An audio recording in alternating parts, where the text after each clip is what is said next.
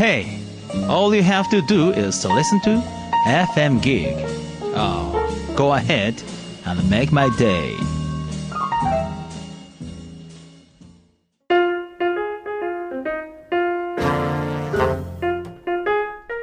ヌーヤンのハッピータイム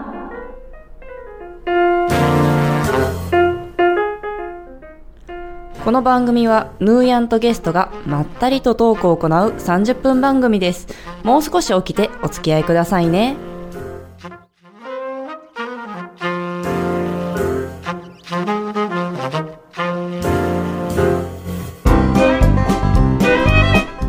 はい今週も始まりました。ヌーヤンのハッピータイムです。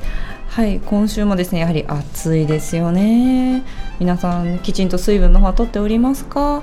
はい私はあの常にですね水のペットボトルを持ってはい、移動したりとかして常にですねあの水分補給をするようにしております。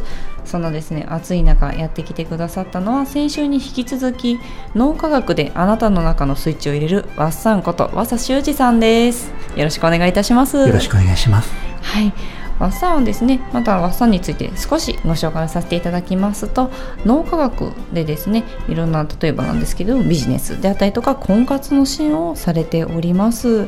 それ以外にもですね365日無料講座部というものも開催しておられましてこれにつきましては YouTube YouTube ライブラリーであるとか YouTube の方で無料で30分程度のですね何かそういった動画をはい、あの配信されております。毎日されてとうとう100日を超えたということですね。おめでとうございます。ありがとうございます。はい。その無料講座部で最近特にホットなった話題ってどんな感じですか？そうですね。無料講座部でも、えーと、本日お話しさせていただきます。あの東大生の作り方天才児の育て方の講座を行っているんですけども、はい、でもその話をしようとした時にですねいきなりなんだろうな友達からサプライズパーティーを食らいましてですね。はい、はい、えー、その時にもう放送ができなかったっていうのがちょっといまだに記憶にというかトラウマに残ってます。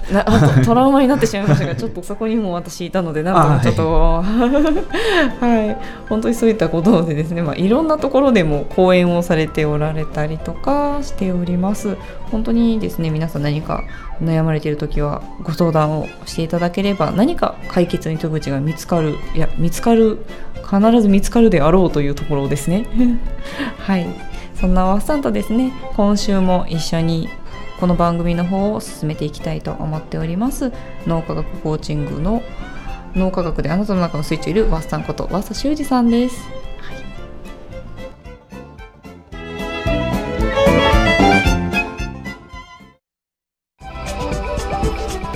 い、ヌーヤンのハッピータイム。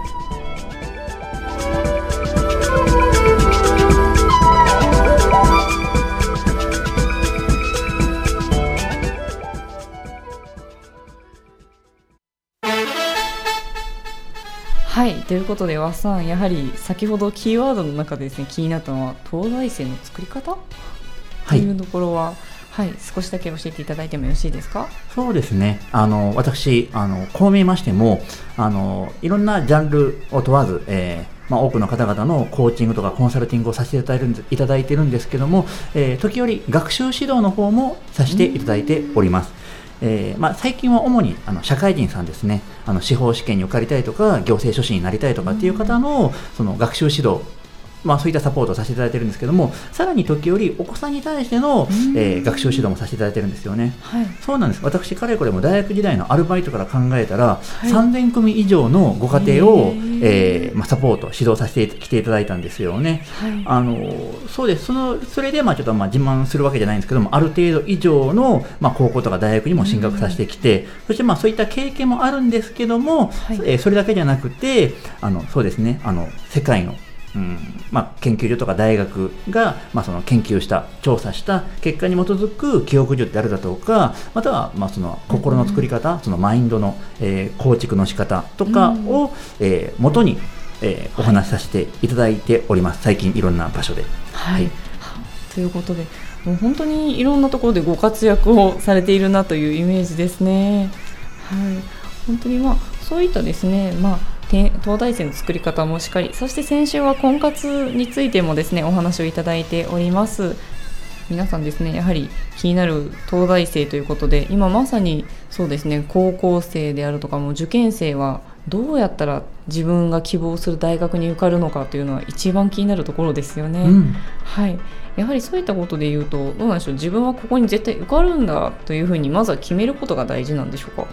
そうですね、まあ、もちろんあの決めることが大事ですよね、やっぱり人間というのは目的によって突き動かされる生き物ですから、うん、目的もないのにその行動することって無理なんですよね。確固たる目標、はい、目的もなく力強く、えーね、行動する。日々あの継続的に習慣的に何かに取り組むっていうことはやっぱり不可能なんですよね。うん、だからやっぱり目標目的を持つことはとても大切なことだと思います。なるほど。ではまずは自分の希望校もさることながらそして決めた後はじゃあどうやってここまでゴールまで向かっていくのかという勉強法ということでしょうか？東西線の作り方というところの本質的な部分は。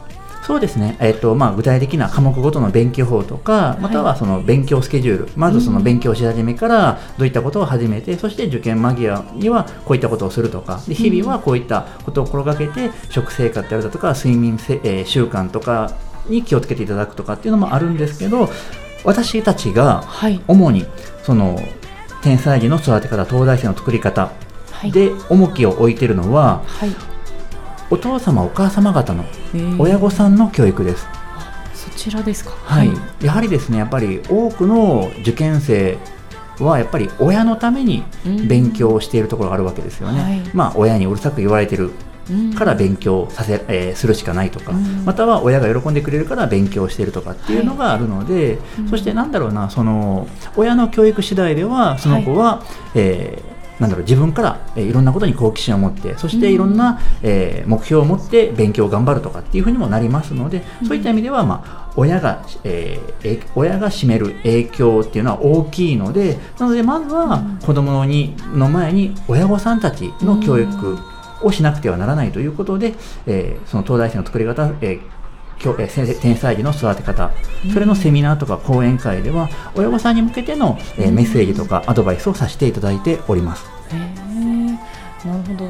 実は子供ではなく親ということだったんですね、ね、だから子供を変えるためにはまずは親を変えなくちゃいけないんですよ。逆に子供を変えることができても、親が変わらないままだったら、子供は元通りになります、結局元の、まあ、親の習慣というかそういう中にまた戻っていってしまうそうですね。なので今日もできればその親御さんに向けたメッセージとかアドバイスをさせていただければなと思います。なるほど、とても深いですね、ツネッキーさん。急急に振られても困るんですいや常木さん何か学校関係だったかな？なんてちょっと思ったのでね。はい。ちょっと気になって振っちゃいました。常木さん困らせちゃいましたね。すいません。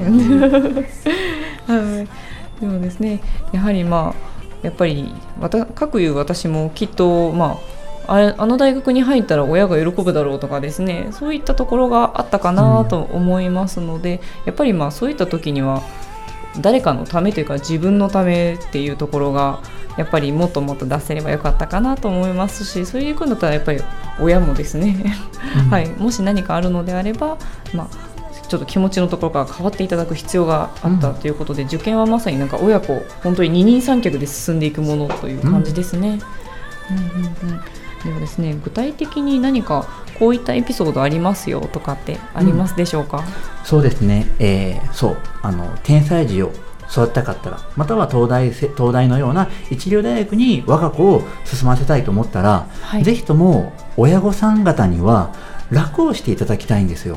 楽、はい、そう。楽をすることによって、えー、そう天才児は育ちやすいし、一流大学とかいろんな、えー、そう大学とか、はい、えー、にを目標目的として、まあ、努力するお子さんが育ちやすいというわけなんですよね。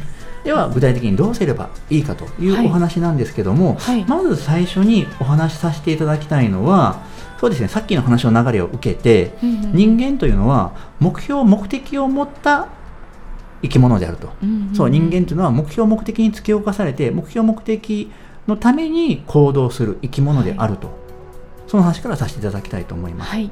例えば今日私はこのラジオの収録にお邪魔させていただいているわけですけども、そうそのために私はわざわざなんだろうな谷町線に乗ったりとか JR 線に乗ったりとかって、まあ、電車を乗り継いできたわけです。はい。そう。なぜ私が電車を乗り継いできたかって言ったらこのラジオ収録のためですよね、はい。みたいな感じで意味なくここに来ないわけですよ。目的があるからちゃんとここに来るわけですよね、はい。そう。あのお手洗いに行くのもそうですよね。はい。お手洗いで用を足すっていう目的があるからお手洗いに行くわけですよね、うんそうご飯屋さんに入るのもうん。ご飯を食べてお腹いっぱいにして栄養を吸収するためにご飯屋さんに入るわけですよね、うん何か目的があって人は行動するわけです。動くわけですよね、ではお聞きします。目的もないのにはい。行動する人ってどう思いますか？例えば、はい。銀行。はい銀行に行きますよね、はい。それは ATM からお金を下ろすとかうん。またはローンを組むとか、いろんな目的があるから人は銀行に行きますよそうでねすね。でもですよはい。ATM でお金を下ろすとかローンを組むとかっていう目的もないのにただ銀行に行くだけの人ってどう思いますか、なんでしょう？何がしたいんだろうって思いますよね。銀行に人が入ってきました、はい。その人は ATM のところにも行かないし受付のところにも行かないし、はい。ただうろうろしてるんですよ。はい。そんな人を傍から見てどう思いますか？どうでしょうなんかこう警備員は警戒しますよねそうですよね。警戒するような人ですよね。怪しい人ですよね、はい。そう。目的もないのに銀行に来る人っていうのは警戒されるべき怪しい人なんですよね、そう。うん。怪しい変な人なんですようね、ん。嫌ですよねその怪しい変な人。そうですね。やはりあの距離は取ってしまいそうますね。距離を取りたくなるような怪しくて変な人ですよね、うん。でも今の学生さんの多くってその怪しくて変な人なんですよ、それはまさにどういうことでしょうか？そう、はい。どういうことかと言ったら目的もないのに銀行に行くようにはい。目的もないのに高校、大学に行っちゃってるんですよ。あーまさに今の日本の教育ですね。そう、はい。そうなんです。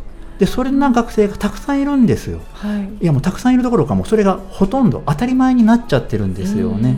うん。はい。ただ親が勉強しろとうるさかったから勉強して、うんはい。まあ、または周りがみんな高校行くから大学行くからじゃあ俺も行こうかなって、はい。なんかそうした方が良さそうだからじゃあ大学に行こうとかっていうふうにうん。流されていくとかいやいや行かされるとかっていうはい。学生ばかりなんですよね、うん。だから高校だとか大学に入った後はい。勉強しなくなるそそう本末転倒ですよね。なるほど。そうバイトに明け暮れたりだとか、はい。燃え尽き症候群学習性無気力とかって言ってもう何もしたくないということで遊びほうけたりとか、うんただ家に閉じこもったりとかするわけですよね、うん私の過去の生徒にもいました。北海道大学に行きました、はい。北海道大学の大学院まで進みました。で君将来何するって言ったら、うんはいニートとか。なかなか。そうせっかく東京大学に進学したのに、はい。そして東京大学の大学院までさらにねはい。進学したのにやるきたいことが何もない。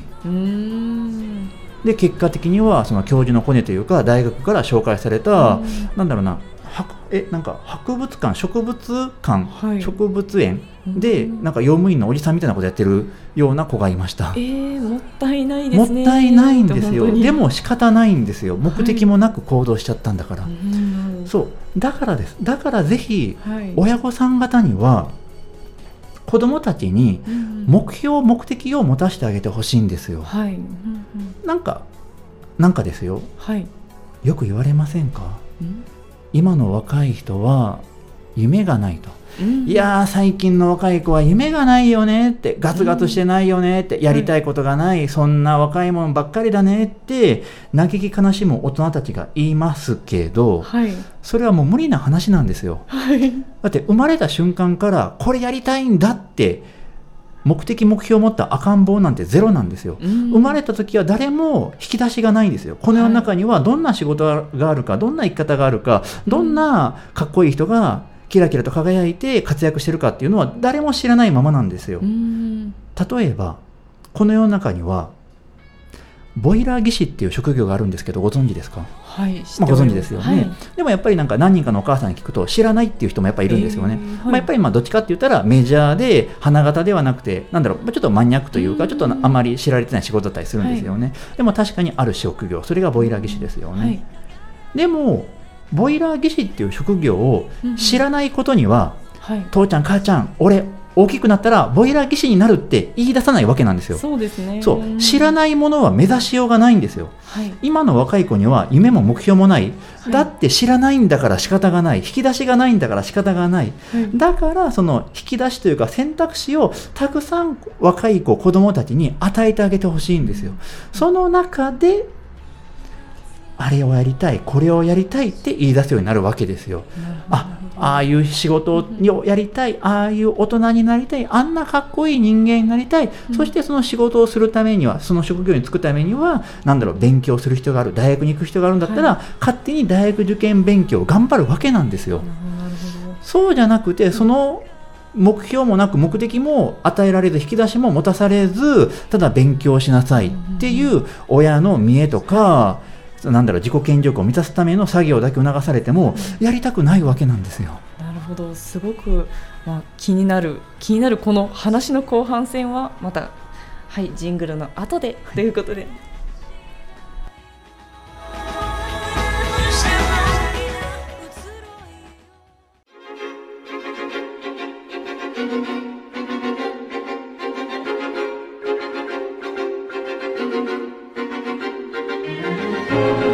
ヌーヤンのハッピータイム。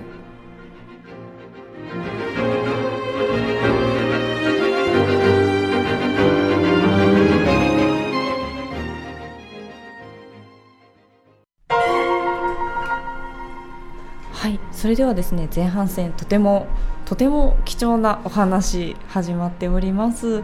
ではですねやはりやりたいことが見つからないのは実は大人が悪いんじゃないのか。というような感じでしょうか？うん、まあ悪いというか、うん。なんだろうなその目標目的を持たせるだけでいいと思うんですよね、うん。そのために一緒にいろんなところに出歩く、うん。そう。例えばそれは別にお金のかかるところじゃないです、はい。じゃなくてもいいですよ。青少年科学館とかでもいいし、うん。なんか近くの、えーそうだななんか公民館のイベントとか習い事でもいいです、とにかくいろんな経験をさせてあげてほしいんですよね、はい。そう。いろんな人と出会わせてあげてほしいんですよね、うん。別にそれはお金をかける必要なんて全くないわけです。はい。そう。さらにはテレビでもいいわけですよ、うん。なんかガイアの夜明けとかカンブリア宮殿とか情熱大陸とか、はい。とにかくかっこいい大人たちに触れさせてあげて、あこうなりたいとかこういう仕事もあるんだこういう生き方も世の中にあるんだっていう引き出しを持たせてあげることによって子どもたちはどれかに感動して勝手にやりたいことを見つけて、そしてそれに向かって、まあ、没頭しようとするわけなんですよね。うんうんうん。そう。だだからです。だから親御さんとしては、えーえーまあなんだろうなその勉強する先に何があるかっていうのを示してあげてほしい引き出しを与えてあげてほしい、そう、はい逆に言うとそれだけでいいん。ですよ、うん。と言い。たいわけです。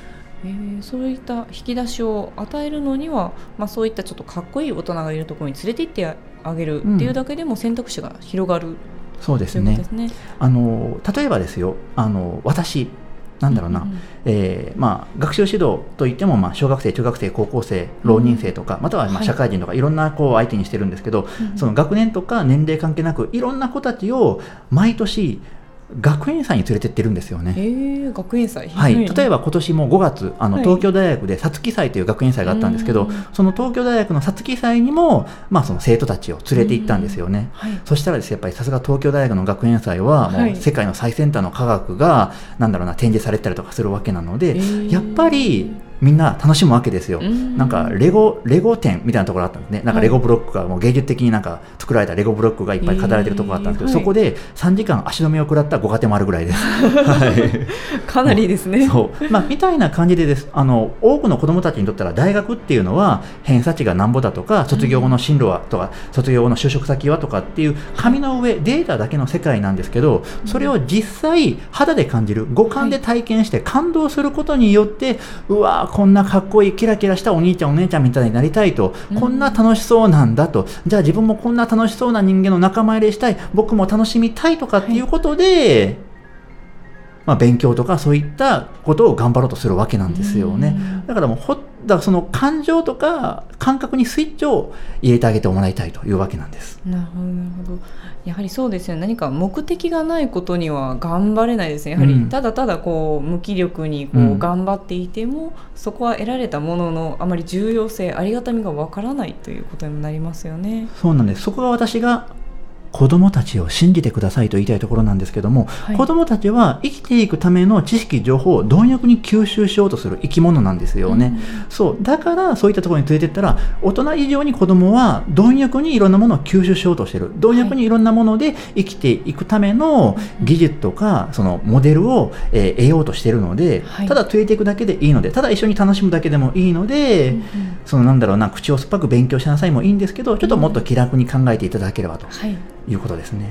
なるほど確かになんでしょうテレビとかでたまにやってるその東大生を作った育て方みたいな時には、親は何も言ってませんっていうご家あ庭がそうですねそうですね。はい、多かったりもしますので、まあ、そういった方々は実際に何かを経験した上でじゃあ東大に行きたいっていうふうになった方も多いのかなと思います、うんまずは選択肢を与えてあげるというところが大きな役割ということですね。そうなんです。あのよ聞いたことあるかもしれませんけど、なんかこういうフレーズ聞いたことないですか？子供は学びたがりの生き物である。うんまあ子供に限らず大人もそうです。学びたがりの生き物なんですよ。人間っていうのは。うんそう。だって人間ぐらい情けない生き物っていないんですよ。他の動物だったら生まれて間もなく、えー自分でなんだろうな、立ち上がったり、または、えーなんか餌の取り方とか空の飛び方とか泳ぎ方とか、はいそういったものを本能的に自分で学ぼうとするんですけど、はい。人間ぐらいなんですよ。生まれてから何年も何年も何年も誰かに守ってもらわないと生存生き延びれない生き物は。はい。だからです。だから人間は他の動物以上に生き延びるための技術であったりとか知識とか情報を貪欲に吸収吸収学び取ろうとする生き物なんですね。はい。そう。学びたがりの生き物なんです人間っていうのは、うんでもですよでもよよく言われるのがいやそんなこと言うけどうちの子供ゲームばっかりしてるわよって、うんはい。いやでもねって。そのゲームをそもそも買い与えたのはあなたですよねと。でその子はちゃんと学んでますよって。何を学んだかったらゲームしてても生存していけるんだってことを学んだんです。はい。だからぜひ私は言いたいのはあの優秀な子供を育てようと思ったら頭のいいはい。と子を育てたいと思ったら、ぜひとも貧乏なふりをしていただきたいんです。貧乏なふりを。そう、貧乏なふりをすることによって優秀な子供は育ちます。う。ん。なぜか、なぜならばですよ、あの、何でもかんでも買い与えられた子供っていうのは、自分で何かをしようとしないんですよ。自分で頭を使おうとしないんですよ。はい。頭が活性化することがなくなるわけですよ。そういったあ頭を使う機会が急激になくなってしまうわけですよ。だから脳が育たないわけですよ。うん。そうじゃなくて貧しい家で生まれた子供は親に頼れないと。じゃあ自分でどうせ じゃあどうにかしなくてはいけないとうん。とにかく頭を使おうとするわけです。いろんな知識とか情報とかを貪欲に吸収しようとするわけです、はい。そう、えーお金がないけどどうやったらこの目的を達成させることができるだろう。どうやったら心地よく過ごすことができるだろうっていうふうに自分で頭を使うようになる。自分で考えるようになる。自分で脳を活性化するようになるので結果頭のいい子が育つようになるわけなんですよね、うん。あの実際あの、はい。私北海道に11年間住んだことあるんですけども、うん。そこで出会ったご家庭ははい。その親御さん自分の子供にお給料の内訳を全てを話してるらしいんですね、うん今月のお料給料は25万円だよって。そのうち光熱費がいくらで家賃がいくらで食費がいくらで、うん。でなんだろうその保険に払うお金がいくらでとか、はい。で余ったこんだけのお金で私たちは外食してそして外に遊びに行くんだけども分かってるねって。そうすることによってね、はい。その子の家はあそのその家の子供たちはあもう甘えられないなって。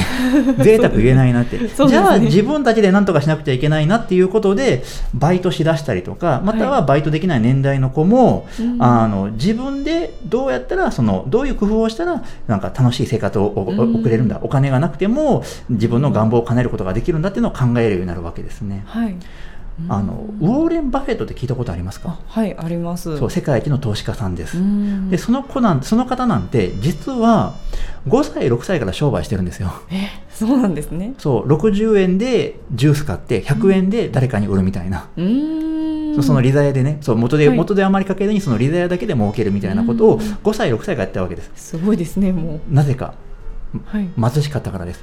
追い込まれてたからですだ人間でやっぱり追い込まれないと頭使わないんですよ。だから裕福な家に座った子ほど追い込まれるどころか何でも与えられて、はい、ほっといてもゲームしてても、そうあの勝手にご飯が出てくるし、うん、勝手になんだろうなんかふかふかなベッドとかが用意されてるし勝手にお風呂のお湯が溜まってるしということで快適な生活を送れるということで、はい、頭使う必要ないんですよ。だから多少毎日が不条理なぐらいがちょうどいいと、その中で人間は自分で工夫しようとする。自分で頭を使おうとする。自分で何かできないかという発想を生み出そうとするんですよね。そう。だからぜひとも頭のいい子を育てたいと思ったら貧乏なふりをしていただきたいなと思います。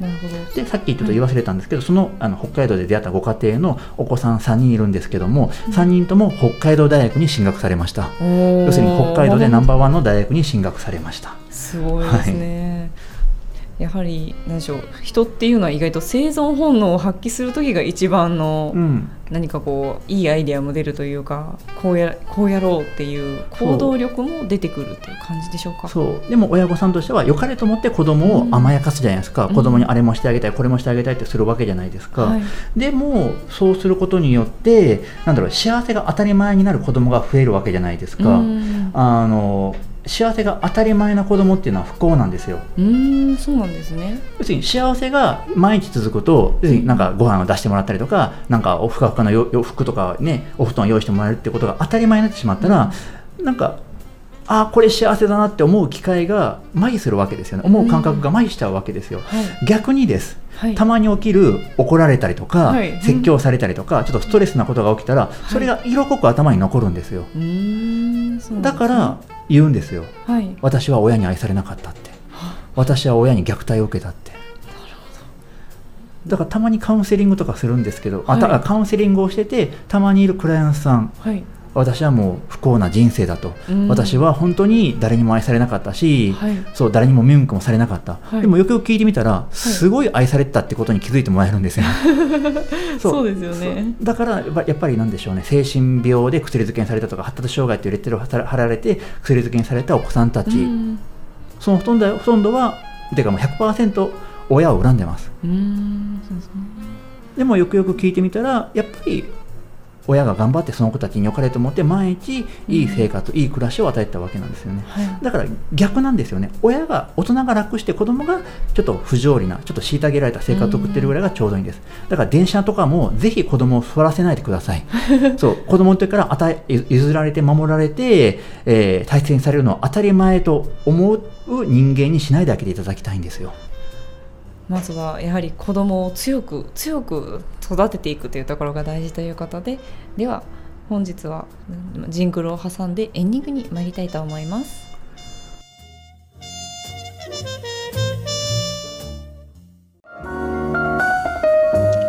We'll always have FM gig. Someday you'll understand that.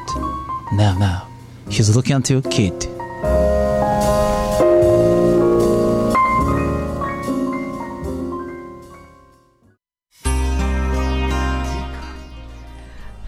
それではですね本日もですねとても白熱した、まあ、東大生の作り方ということでご紹介いただきました。まだですね志半ばしゃべり足りないというような和さんですがそうしたですね和さんのいろいろと PR もあるそうです。はい。はいまあ、こういった、えーまあ、その天才児の育て方とか東大生の作り方、えー、今回はですねその子育て論のお話を中心にさせていただきましたが、まあ、具体的な科目ごとの勉強法とかのお話もその、えー、365日無料講座部私たちが無料で毎日動画配信をしているそのチャンネルでも、えー、お送りさせていただいてますので、ぜひとも YouTube で365日無料講座部で検索していただければなと思います。